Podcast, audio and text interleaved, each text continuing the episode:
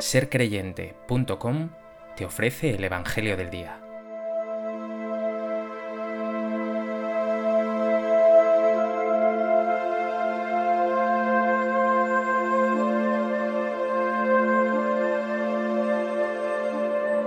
Del Evangelio de Juan.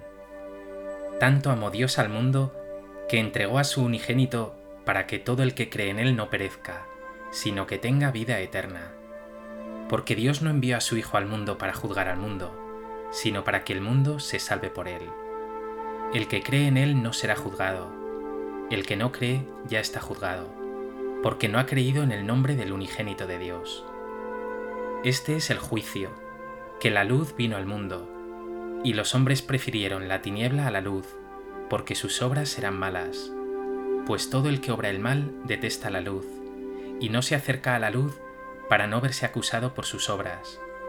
En cambio, el que obra la verdad se acerca a la luz, para que se vea que sus obras están hechas según Dios.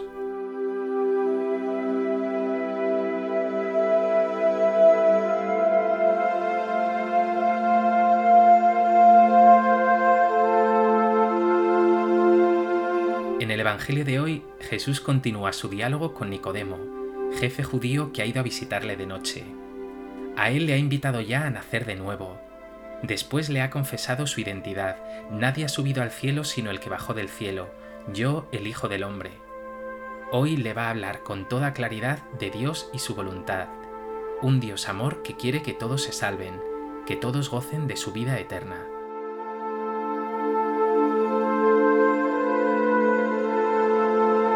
A propósito de este texto del Evangelio de Juan, me gustaría compartir contigo tres reflexiones.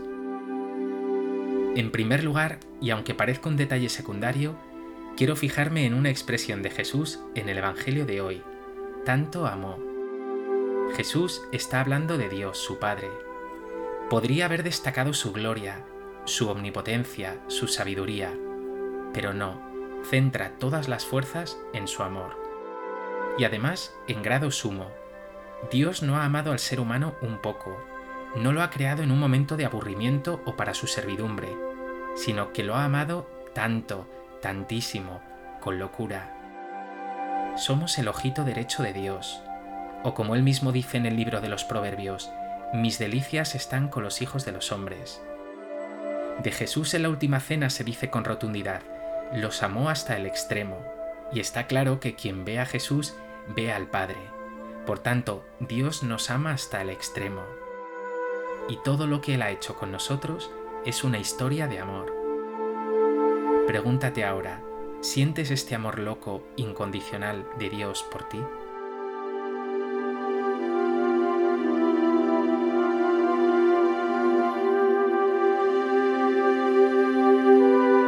En segundo lugar, este amor de Dios es tan grande que le ha llevado a hacer locuras. Nos lo dice expresamente el texto de hoy. Tanto amó Dios al mundo que entregó a su Hijo unigénito. Dios no se ha quedado alegremente en su cielo. Nuestro Dios no es un Dios descomprometido. Le hemos costado mucho, le hemos salido caros, por así decirlo.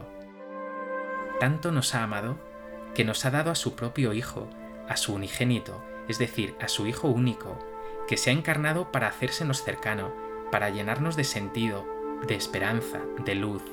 Lo dice el texto de hoy, la luz vino al mundo, aunque algunos prefirieron la tiniebla a la luz. Y por amor ha estado dispuesto a asumir la injusticia, la soledad y el abandono hasta la cruz. Pues bien, la invitación que hoy nos hace Jesús es que vivamos este amor loco, y ello constituye el juicio, y nos lo sugiere el texto. Se trata de que tú actúes con este mismo amor, que obres la verdad, es decir, que ames de verdad, que pongas luz, que tus obras sean según Dios, es decir, según este amor. Por eso pregúntate, ¿cómo es tu amor? ¿Es un amor calculador que únicamente devuelve lo que recibe? ¿O tu amor es también, aunque sea ocasionalmente, excesivo, extremo, generoso, incondicional como el de Dios?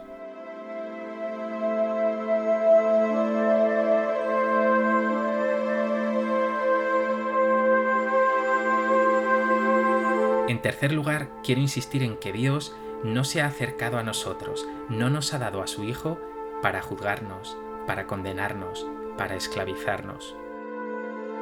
Nos dice hoy el Evangelio, lo ha hecho para que todo el que cree en Él no perezca, sino que tenga vida eterna, para que el mundo se salve por Él.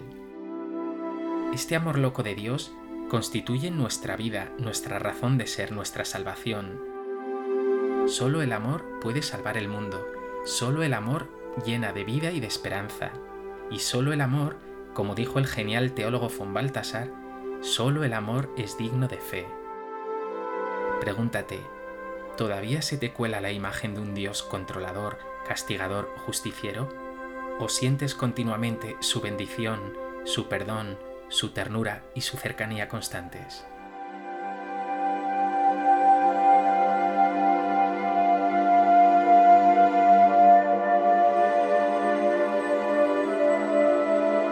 Pues que este Evangelio te lleve a impresionarte por este amor loco de Dios, que ha estado dispuesto a darse a ti por entero, para que te contagies de tu amor, para que vivas una vida llena de sentido, de esperanza, de luz.